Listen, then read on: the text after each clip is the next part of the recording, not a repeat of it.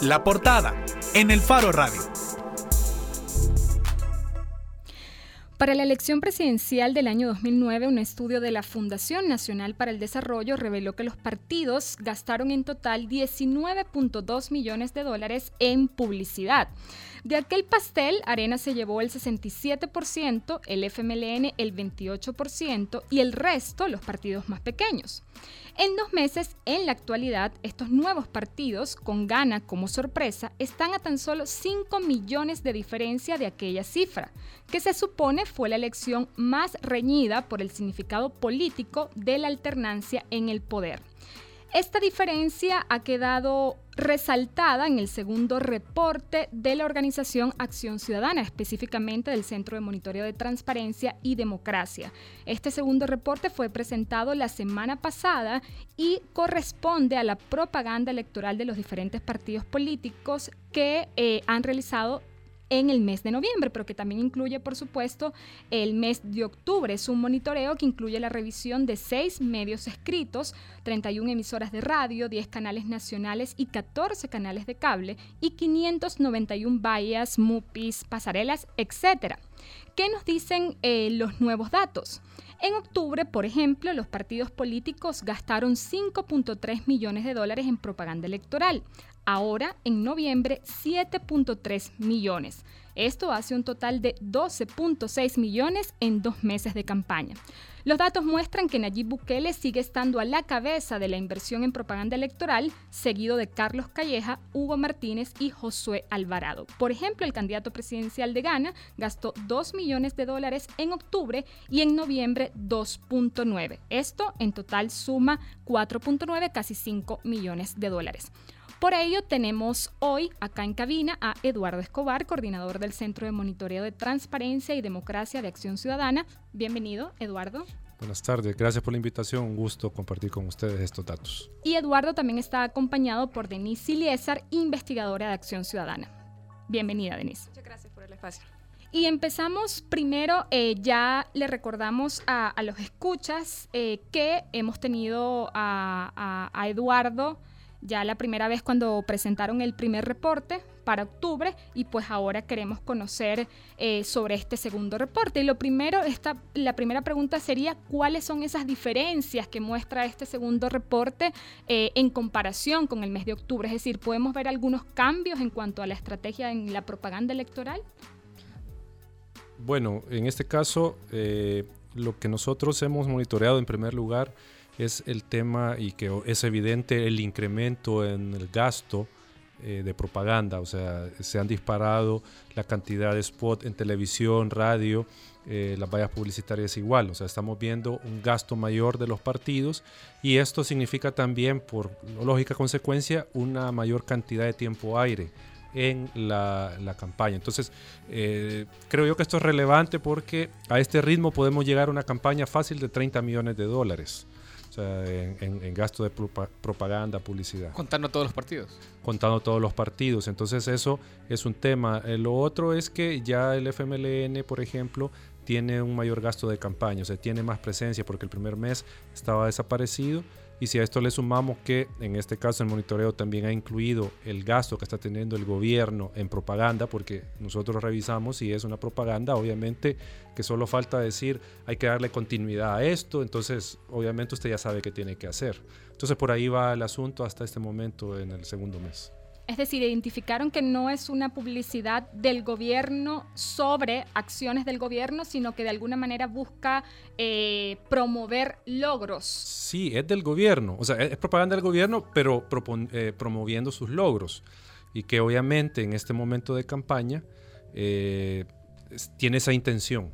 O sea, es mover al ciudadano, a la ciudadana, a que le dé el voto de confianza al partido para darle una continuidad. Yo recuerdo que la última, porque estoy aquí hace un mes, más o menos compartiendo los resultados del primer estudio, no habían tomado en cuenta el, gasto del No se tenía, hoy sí se tomó y es una cifra relevante que Denise puede compartir con usted de lo que está gastando eh, la campaña, porque también creo que hay que mencionar algo.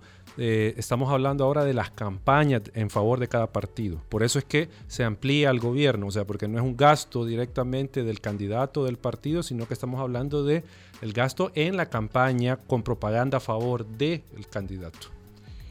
Solo para, eh, ¿cuál es la cifra entonces que el gobierno está gastando en, eh, en, este tipo de campaña?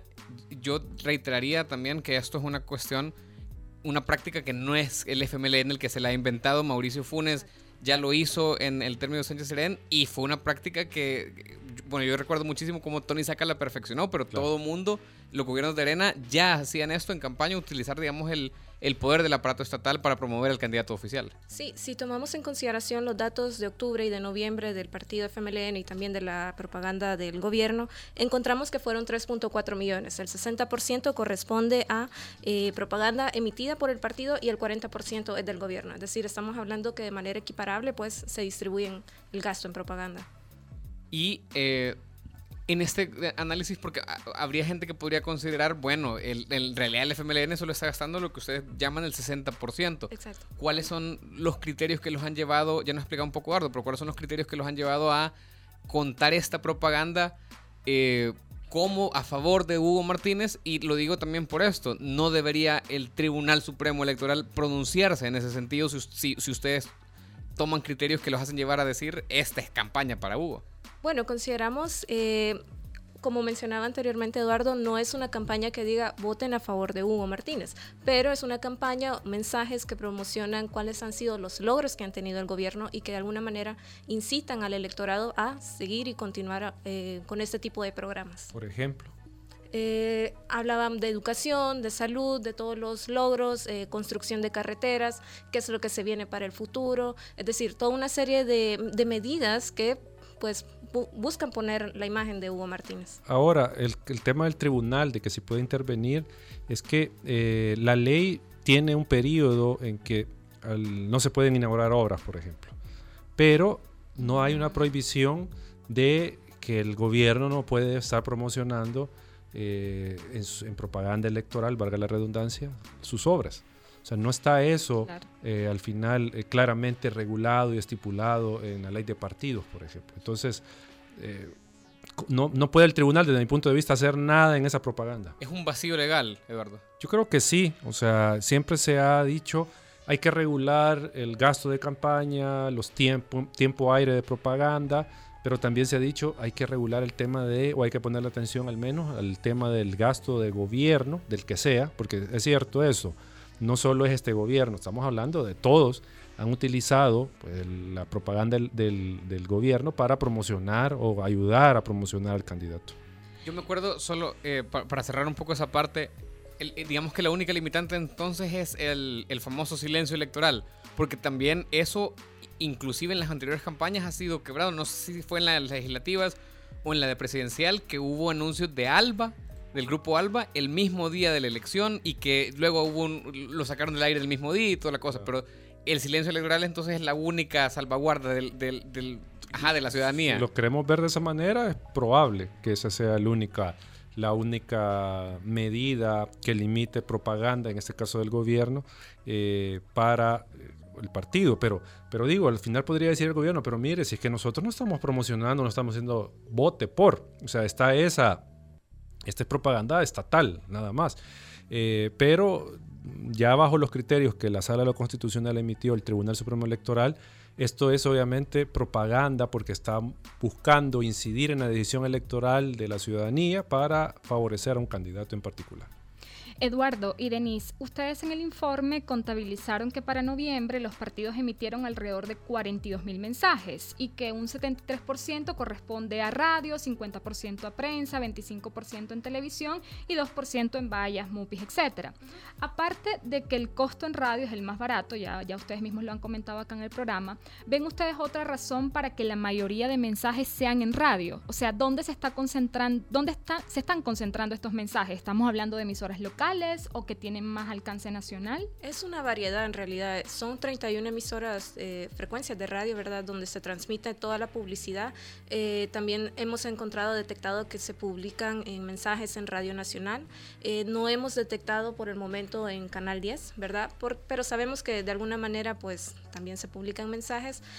pero sí, sin duda la radio es el medio de preferencia de los partidos políticos para transmitir sus mensajes. Hay un tema también que si usted se percata para eh, leer el periódico y ver la propaganda o ver el internet, la propaganda, se requiere mayor atención. O sea, me tengo que sentar, tengo que ver la pantalla. Para la televisión lo mismo. Mientras que para la radio yo puedo estar haciendo cualquier otra actividad, manejando, haciendo oficio en la casa, trabajando incluso, y yo puedo estar escuchando la, la propaganda. Entonces eso tiene una facilidad la radio, que si bien solo se limita al audio, porque no hay imagen, pero el audio se puede escuchar eh, sin necesidad de ponerle atención al aparato donde se está transmitiendo. Entonces eso obviamente es una cosa a favor de la radio. Y también agregar ahí un punto interesante. En esta ocasión no lo hemos mencionado en, el info, en, el, en la presentación, pero también hay una diferencia en las franjas de transmisión. Por ejemplo, los mensajes en radio son mayoritariamente transmitidos en la mañana y en la tarde. Todos los mensajes y en televisión, pues en la noche cuando estamos en casa, cuando es la hora de la cena. ¿Y eso qué nos indica? O sea, ¿cómo se puede Le están eh, apuntando a las mejores audiencias. De alguna manera, pues. Es que el tema es que los partidos en su campaña están buscando una forma de cómo, eh, de cómo llegar al público meta que está más anuente en ese momento a sus mensajes. Entonces, si, como decía Denise, en la noche es cuando todos estamos en nuestro hogar viendo noticias, viendo deportes, lo que sea, ahí es cuando la campaña puede tener, eh, obviamente, claro su target, que es el ciudadano, la ciudadana que está viendo esto. Mientras que en el día yo estoy trabajando, puedo poner la radio, estoy escuchando la propaganda, escuchando música, o si voy, voy manejando, entonces voy escuchando. En el mismo informe ustedes aclaran que la propaganda detectada para cada candidato es asignada al partido o partidos en los cuales está inscrita la persona, ¿verdad? Para combatir por el cargo. Ahora, nosotros con esa aclaración podríamos deducir que realmente la propaganda corresponde o está siendo financiada por el partido o puede ser financiada por otros. Eso es lo que no sabemos. O sea, y aquí creo yo que es importante no generar más morbo del que debe de haber. Pero el tema es que eh, la ley de partidos políticos establece que los únicos a, quien, a quienes se les puede acreditar un donativo, una aportación es a los partidos. En esa medida, como solo son, según la ley, los que pueden recibir aportes los partidos, entonces son ellos los que teóricamente son los que ellos pueden contratar publicidad, pueden llevar adelante una campaña y pueden al final rendir cuentas o están obligados a rendir cuentas. Pero ahí, hay un tema que nosotros lo hemos venido insistiendo como Acción Ciudadana y de hecho en las reformas que presentamos a la ley de partidos políticos con el acompañamiento de Leonardo Bonilla, era una de las propuestas que los candidatos rindan cuentas. ¿Por qué? Porque en este caso puedo decir, como partido, aquí están mis cuentas, yo no he publicitado tanto yo no he pautado tanto. El otro partido igual puede decir lo mismo y entonces ¿de dónde viene ese dinero? Porque no va a rendir cuentas un partido de algo que en realidad no entró a su fondo, a su, a su eh, patrimonio, no estuvo en sus cuentas y que entonces no sabemos de dónde proviene. Ahí es donde eh, habría que ser claros los partidos, sus jefes de campaña y luego, luego de la elección de dónde provino el financiamiento para pagar la campaña. Para, aterrizar esto más, vaya, ya hablamos en el caso del FMLN, hay una parte, Denis nos explicaba, un 60% que lo está pagando el FMLN y un 40% que lo, calculan en publicidad del gobierno. En el caso de los otros dos candidatos eh, que van, eh, digamos, en el, en el top 3 de las encuestas, toda vez que vamos, no parece que vaya a repuntar pronto del 1% más o menos en que se ha manejado. En el caso de Calleja y de Arena y de Nayib Bukele de Gana, existe también esta posibilidad de que, de que no sean sus partidos los que están financiando la totalidad de, o, los que están calzando, digamos, la firma de la totalidad de sus anuncios. Bueno, de acuerdo a los anuncios que hemos eh, detectado, en el caso de Gana únicamente hemos detectado publicidad del partido como tal, aunque hay que señalar que la publicidad no es eh, firmada propiamente por Gran Alianza por la Unidad Nacional. Si nosotros recordamos, vemos los mensajes, únicamente es la golondrina nada más, el color de la bandera, pero no, no, no dice el anuncio Gran Alianza por la Unidad Nacional. Ni tampoco dice nuevas ideas. Ni tampoco dice nuevas ideas, exacto. Entonces ahí el problema que se puede generar es eh, el tema de la rendición de cuentas o sea, ¿quién al final, porque hemos escuchado a personeros de Ghana decir, nosotros no estamos gastando eso, eh, hay deudas, eh, vamos a utilizar la deuda política que no es una cantidad grande, no se compara con el gasto que están teniendo. Ghana lleva, según su, su, informe, 5 millones. Casi 5 millones. Casi 5 millones. ¿Cuál es la deuda política? eh, quiero ver, los partidos que compitieron en la elección anterior como coalición era Gana, PSN y PDC. No me recuerdo cuál fue el pacto de coalición que ellos tuvieron, pero imaginémonos que Gana, por ser el partido que tenía más diputados, recibiera el 50%. Entonces estamos hablando de 600, 700 mil dólares. Una cosa por ahí les tendrían que haber dado. O sea, la deuda política de Gana no le alcanza para la publicidad que está llevando en este momento. Sí, no, no alcanzaría. O sea, si fuera esa la cifra, puede ser más, puede ser menos. Entonces, eh, y Nuevas Ideas igual, pues se menciona de que no están gastando tanto por personeros del partido. Entonces ahí está el punto.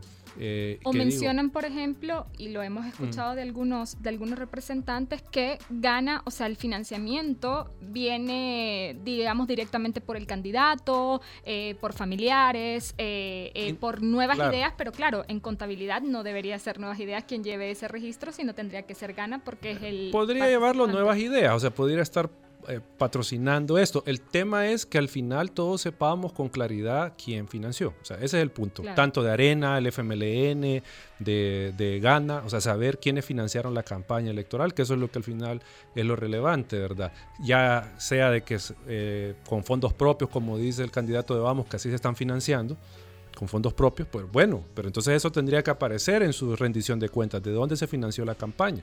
Eh, nosotros por eso decimos, hay que también elevar a la, a la, categoría de sujetos obligados a los candidatos, de que rindan cuentas. O sea, porque si yo digo, no, esto no me lo financió el partido, entonces ¿quién lo financió?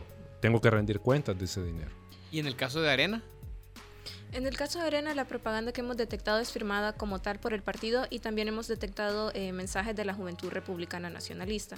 Eh, otro dato también interesante que hemos eh, detectado son anuncios de, firmados por el Frente Femenino Salvadoreño. Un anuncio que nosotros lo hemos catalogado como campaña negativa en el sentido que busca afectar la imagen del candidato del partido de Gana. ¿Qué tipo de mensajes estamos hablando en este caso? Es un mensaje que habla sobre la, bueno, que busca hacer una mala imagen del candidato Nayib Bukele por las acciones que éste ha tenido en su gestión administrativa durante la alcaldía y demás. Eh, pero también reiteramos que este anuncio en, en una primera ocasión era firmado por el sector femenino de Arena. Posteriormente comenzó a ser firmado por el Frente Femenino Salvadoreño. Y es ahí donde creemos que es importante que exista claridad de quién está financiando, quién está pagando este tipo de mensajes para efectos de fiscalización. Y, el frente, y esta cosa, ustedes no sé si se han cerciorado si existe alguna cosa, organización llamada tal como Frente Femenino Salvadoreño. O sea, no, eh, o sea, eh, nosotros hemos tomado el dato del spot, porque el sistema, como les comentaba aquel día, eh, la empresa graba la transmisión 24 horas al día de los canales y cuando aparece el mensaje que ya está en la base de datos, lo captura y lo, y lo, y lo manda al registro.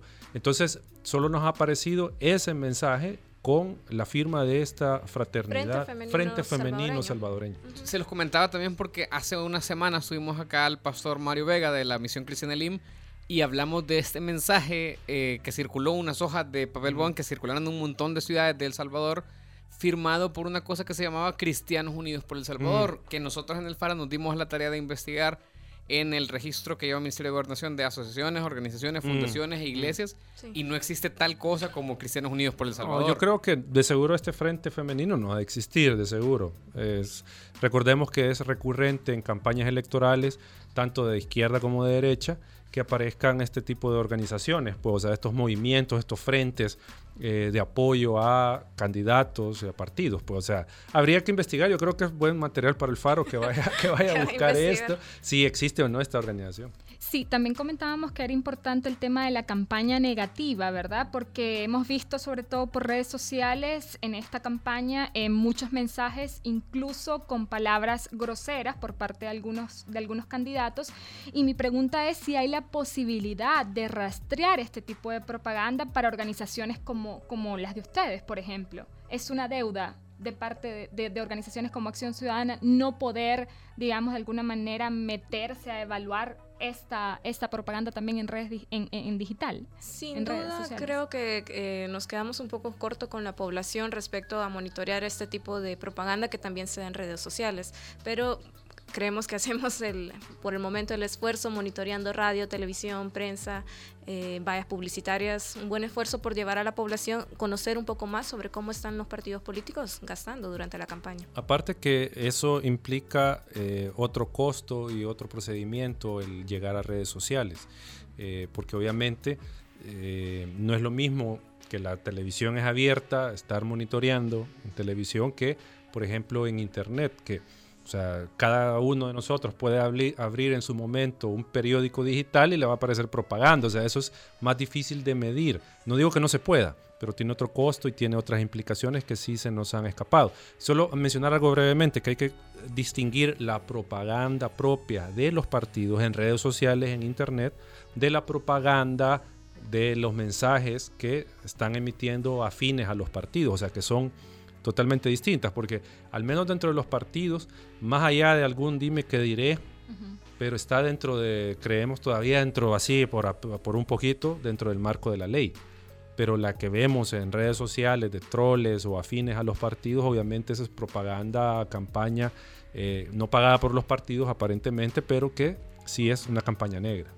Ahora, pero esos mensajes quizás no están financiados, pero que emiten los propios partidos, los propios candidatos a través de sus cuentas oficiales, se consideran también propaganda electoral de alguna manera o juegan a una estrategia electoral.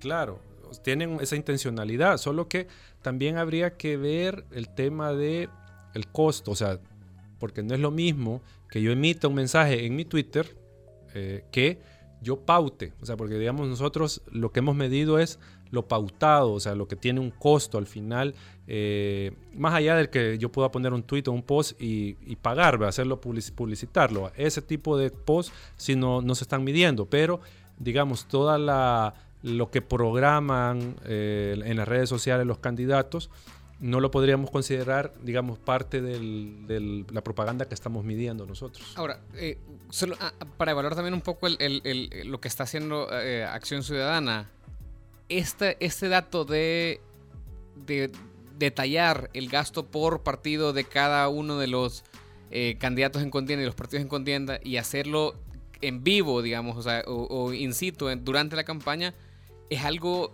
inédito en las campañas electorales salvadoreñas.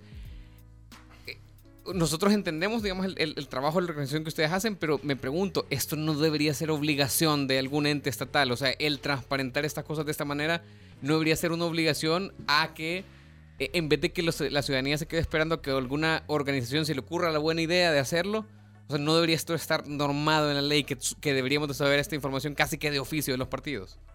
Nosotros propusimos eh, con las propuestas de reforma que, que, llevamos a la Asamblea Legislativa la creación de una unidad de fiscalización, ¿verdad? Que sea al mando del Tribunal Supremo Electoral.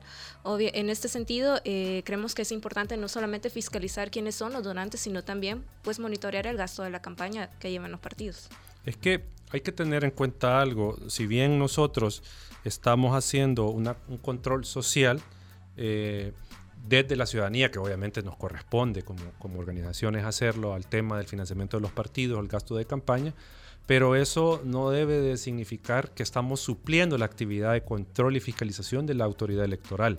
O sea, eh, eh, ahí está en deber eh, que la autoridad electoral tome esta labor de fiscalizar la campaña, porque no solo eh, hablemos del el gasto de campaña, sino que, por ejemplo, eh, que fiscalice estas fake news que aparecen, por ejemplo, eso también lo debería hacer el Tribunal Supremo Electoral. O sea, hay varias cosas que eh, la autoridad debe hacer en el tema del financiamiento. Entonces, eh, por el momento, pues ya que no están haciéndolo, nosotros hemos tomado la iniciativa de dar esta información.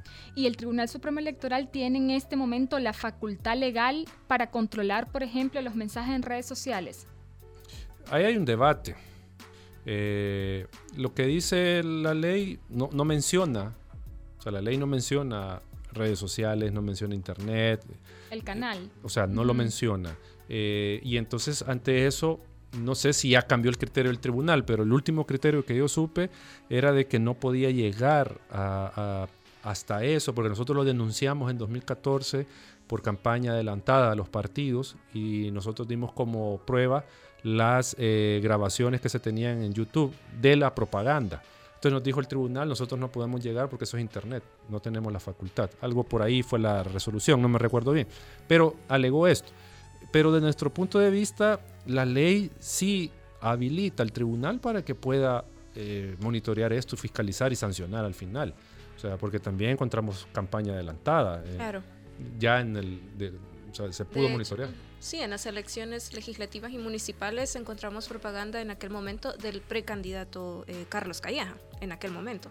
Y era un monto considerable, un poco más de 200 mil dólares, por ahí andaba el dato. En ese periodo que monitoreamos. Y recordamos, en diciembre me parece que también hubo un par de mensajes ahí del candidato. Entonces... Denise, hay un dato que nos llamaba la atención también en el informe, que son las nubes de palabras que hacían ustedes eh, sobre, el, sobre la campaña. Eh, nosotros aquí, aquí tenemos los, las palabras procedentes, ¿nos podrías explicar la metodología en la que se llega a esto y por qué, o sea, por, qué es importante, qué miden las nubes de palabra en, el análisis de las campañas de los candidatos. Claro, eh, las nubes de palabra buscan de alguna manera conocer cuáles son aquellos conceptos, ideas a lo que le, están apostando los partidos políticos, cuáles son aquellas palabras que más están utilizando. En este sentido, se tomaron en consideración los mensajes que son transmitidos en radio y televisión, solamente estos dos medios por el momento. Y encontramos pues ciertas diferencias entre los candidatos, por ejemplo, en el caso de Arena, eh, vemos que la palabra que más aparece aparece, es calleja, bota, arena, eh, país, propuestas, ¿verdad? Ya en el caso de la propaganda del partido FMLN encontramos que resalta mucho la palabra El Salvador, gobierno, ¿verdad? No tanto la, marca o el nombre del candidato Hugo Martínez, sino que es diferente. En el caso de, de Ghana, pues obviamente resalta el nombre de Nayib Bukele, Golondrina, Bandera, los mismos de siempre. Y en el caso de Vamos, pues es mínimo la, la cantidad que encontramos. De hecho, solamente fue un anuncio encontrado en el mes de noviembre. Y esto creo que es relevante, primero porque ahí están los conceptos fuerza de la campaña pero también nos permite ver que en estos dos primeros meses lo que ha estado menos presente en la campaña son propuestas, soluciones y los problemas del país, porque no aparece educación, seguridad, seguridad, no aparecen como los conceptos fuerza de la campaña, o sea, nos aparecen los nombres. Puede ser entendible en el sentido de que los dos primeros meses los puedan haber destinado los partidos a posicionar partido, a posicionar gestión anterior, a posicionar candidato, exacto. Entonces, eso puede eh, eh, explicar un poco por qué en esta primera etapa esos son los conceptos fuerzas y no digo educación, salud, seguridad, que es lo que tendría que salir como los conceptos más utilizados. Sí, cabal, pandillas, prevención, transparencia, financiamiento. Exacto, eso no aparece. sí, porque en el caso de nadie me llama la atención esto, el, tema de los mismos de siempre. O sea, es una campaña basada en que los otros son peores que, que yo. Exacto, entonces es una campaña, digo, posicionar candidatos, partidos, y eso implica emotividad. Claro, o sea, despierta que el electorado se sienta identificado con la imagen de un candidato y no tanto por sus propuestas sobre qué medidas va a tomar el candidato que sea electo una vez ya esté en el poder. ¿Cuál va a ser su equipo de trabajo? Eso no lo conocemos. Y quizás ya para ir cerrando, seguramente Nelson tiene otras preguntas, pero... 17.500 más. pero veíamos también que a diferencia de Calleja, Bukele no tiene spots en canales de cable, solo, solo tienen canales nacionales, ¿verdad? Em, esto nos dice algo sobre a quién le interesa hablarle Bukele y Calleja y a quién no. O sea, podríamos deducir eh, eh, un poco a qué población le están hablando. Yo, yo creería que, o sea, está el dato, pero eh, voy a ser como un político. Creería que es más relevante el dato de que no ha pautado en los medios tradicionales de prensa. O sea, en la prensa escrita no hay, o sea, no hemos encontrado pauta de propaganda, perdón, del partido o, de, o del candidato. No hay. Entonces, no sé, no, les podríamos contestar por qué en cable no, no, no, ha pautado, pero sí podríamos decir, no ha pautado en prensa escrita porque eh, recordemos que ha tenido eh, ciertos, enfrentamiento constante, digamos. ciertos enfrentamientos con eh, los medios tradicionales de la prensa escrita, entonces por eso no hay pauta registrada por nosotros. Sí, habría que, averiguar o, para poder llegar a una conclusión si se trata simplemente de que los medios no le han dado el espacio, ¿verdad? O que él no lo ha buscado. No lo sí, habría que ver si, si es eso. ¿A qué responde eso? En Twitter nos pregunta una fiel oyente, Mabel Quintanilla, dice, Consulta, ¿en la Alianza Nuevo País es solo Arena quien financia o lo hace también PCN PDC? Bueno, el PCN y PDC iban a recibir parte de deuda política por la elección 2014. Eh, nosotros hasta este momento lo único que tenemos son datos del gasto que estamos eh, registrando, pero no tenemos datos todavía de quién está financiando la campaña. O sea, eso todavía no lo tenemos. De ninguno. De ninguno. Lo vamos a pedir en los primeros meses del otro año. Vamos a pedir quiénes están financiando, quiénes financiaron 2018. O sea, y ahí vamos a ver quiénes son los que están poniendo bastante de este dinero que se ha reflejado en este momento. Eh, Eduardo, eh, Eduardo, vos has tenido, digamos, una, una cruzada, diría yo, para conseguir los financistas de los partidos eh, extensa, pues más allá del tema electoral, sino que en, un tema eh, casi personal, pues, de, ir demandando en diferentes instancias eh, para saber quiénes son los financistas de los partidos. No sé si, si y eso ha tomado mucho tiempo. ¿Ves probabilidades de que sepamos durante la campaña datos oficiales de los partidos sobre quién lo financia? el único dato, y si no me corrige Denis, fue eh, un par de partidos dieron el gasto de campaña en la elección 2018, ¿verdad? Sí. Eso fue lo único que obtuvimos. O sea, quiénes estaban, eh, cuánto estaban gastando algunos partidos en la campaña 2018. Y nos dieron más detalles, o sea, eso. Pero eh, el tema de los financistas, intentamos obtener la vía Ministerio de Hacienda y nos dieron pues un par de datos. O sea, solo eso tenían registrados los partidos, o sea, no habían mandado de seguro los informes de quienes estaban financiando. Entonces, eh, creo yo que va a ser muy difícil obtener en este momento, pero sería bueno que la prensa o alguien, algún ciudadano pida, vamos a ver qué le, dan. Digo, porque también, para que en, el informe también dice Denise el, el, que la, empresa que con la que ustedes están colaborando ha colaborado en Guatemala en indicios de casos que han terminado con investigaciones de la CICIG y del Ministerio Público. Es decir, esto es un tema que debería de preocuparnos como ciudadanía, el hecho de que no sabemos, que hay 12 millones que no sabemos exactamente quién los ha aportado, porque esto, o sea, es como un cheque en blanco, pues quién puede haber sido, no sé, lavador de dinero, narcotraficante, o sea, mientras no sepamos uno puede especular y tiene el derecho de especular sobre cualquier cosa. Exacto, sí, creo que ahí los, eh, los candidatos todavía tienen como una deuda pendiente con la población, eh, revelar quiénes son sus financistas. No lo conocemos, no lo sabemos. Lo vamos a conocer el próximo año, pero eh, sí creemos que sería bueno que en el momento, ahorita que se está realizando el gasto, pues ellos puedan proporcionar este tipo de información. Sobre todo es que es una contradicción evidente con los discursos y las promesas de transparencia, de combatir la corrupción, de, de que vamos a ser diferentes, de que no vamos a ser como los mismos de siempre, que no vamos a ser como los gobiernos del pasado. No hemos probado solicitar la información, pero eh, en un ejercicio anterior de Contraloría que hicimos, le pedimos los datos a los partidos en febrero. O sea, los partidos están según el reglamento de la ley de partidos, obligados a entregar sus datos del financiamiento, listado de donantes en los tres primeros meses del año. Entonces estamos hablando que ya en abril teóricamente los podrían entregar, aunque ese, esa fecha, ese plazo se refiere a entregarlos al tribunal, no a la ciudadanía que lo solicite. Entonces nosotros le pedimos en febrero la información y todos nos dijeron se los vamos a dar después porque no tenemos todavía consolidados los datos. Entonces, me imagino que en este momento de campaña que están teniendo más recursos y todo, creo que sería un ejercicio, creo que en vano pedírselos y que nos los puedan entregar. De seguro van a alegar que están todavía en consolidando datos, aunque uno podría oponer a eso el hecho de que los sistemas tecnológicos de, de, contabilidad pues permiten tener en un momento datos sobre gastos, ingresos y todo esto. Perfecto, tenemos que ir cerrando la entrevista. Solo una última, entonces, Denise, ¿nos podría dar en, un minuto el consolidado de cuánto han gastado cada candidato para que nos quede también eso? Y, el tiempo aire. Sí, ese era un dato también interesante, el tiempo aire de transmisión eh, de los mensajes que han publicado. Solo en el mes de noviembre llevamos 16 días. Y si tomamos en consideración los datos del mes de octubre, era el último dato que, veía yo, 24 días. Estamos hablando de 24 días por 24 horas propaganda electoral de todos los partidos dos meses. Dos meses, 24 días. Ese es el tiempo aire. Ese es el tiempo aire. O sea, si pasaba alguien, digamos, frente a una computadora 24 días, 24 días o en la tele, sin ser apagado. Recibe por todos, lugares. Exacto. Esos son los mensajes. Eh, con respecto al gasto de, de, la campaña que llevamos hasta el momento, bueno, tenemos que el candidato de... O la campaña. De... O la campaña.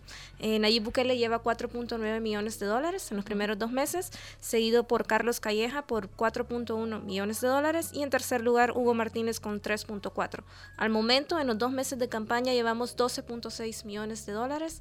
Eh, en el primer mes fueron 5.3, segundo mes, noviembre, 7.3. Estamos hablando de una tasa de 38% de crecimiento por ahí. Y José Alvarado que lleva 80 mil dólares en dos meses. 82 mil dólares, sí. Ese es el dato que tenemos reflejado. A diferencia de los otros tres, él ha bajado un poquito y los otros tres han incrementado. Todos han incrementado considerablemente. Claro, claro. Bueno, hemos finalizado. Le agradecemos eh, eh, que hayan estado acá con nosotros. Entenderíamos que todavía falta un reporte más antes de... Dos, reportes más. Dos reportes Vamos A, quemar el cañal antes de la elección.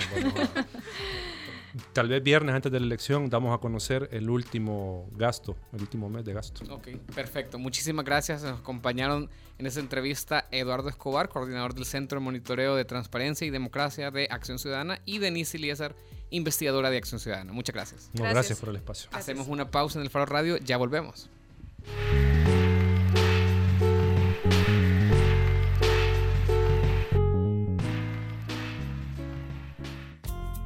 Yo digo que AES, esta oportunidad que me brindó a mí, se la debe de brindar a muchas mujeres más porque están creando profesionales de alto nivel. Morena es una de las más de 300 mujeres beneficiadas con el programa AES Mujer, que desde 2013 les ha brindado formación técnica para la inclusión laboral. Llevamos luz por todo el país para que tu vida brille. CAES, CLESA, EEO, DEUSEM, Empresas AES, Luz para El Salvador. Hacemos las cosas como nadie más puede hacerlas y así hemos asegurado nuestro éxito. Somos la aseguradora número uno en El Salvador por más de 22 años. Los líderes siempre buscan la forma. CISA sí paga. Soy excavadora ciudadana porque necesitamos medios independientes que vigilen a los poderosos. Soy excavador ciudadano porque apoyo a que se destapen casos de corrupción de los funcionarios públicos. Soy excavadora ciudadana porque creo que el buen periodismo contribuye a construir mejores democracias. Desde hace 20 años, El Faro hace periodismo sin ataduras a intereses políticos ni económicos. Y necesitamos tu apoyo para seguir, para crecer, para incomodar más. Únete a la excavación ciudadana y ayúdanos a hacer más periodismo investigativo. Entra a excavación.elfaro.net. El Faro, 20 años haciendo periodismo independiente. Hacemos las cosas como nadie más puede hacerlas y así hemos asegurado nuestro éxito. Somos la aseguradora número uno en El Salvador por más de 22 años. Los líderes siempre buscan la forma. CISA sí paga. Yo me siento contenta que podemos tener la luz, ya no vamos a estar en oscuro. Mi esposo también se siente contento, mis niños. Blanca pertenece a una de las 73 mil familias beneficiadas desde el 2001 con el programa de electrificación AES Energía Rural. Llevamos luz por todo el país para que tu vida brille. CAES, CLESA, EEO, DEUSEM, Empresas AES, Luz para El Salvador.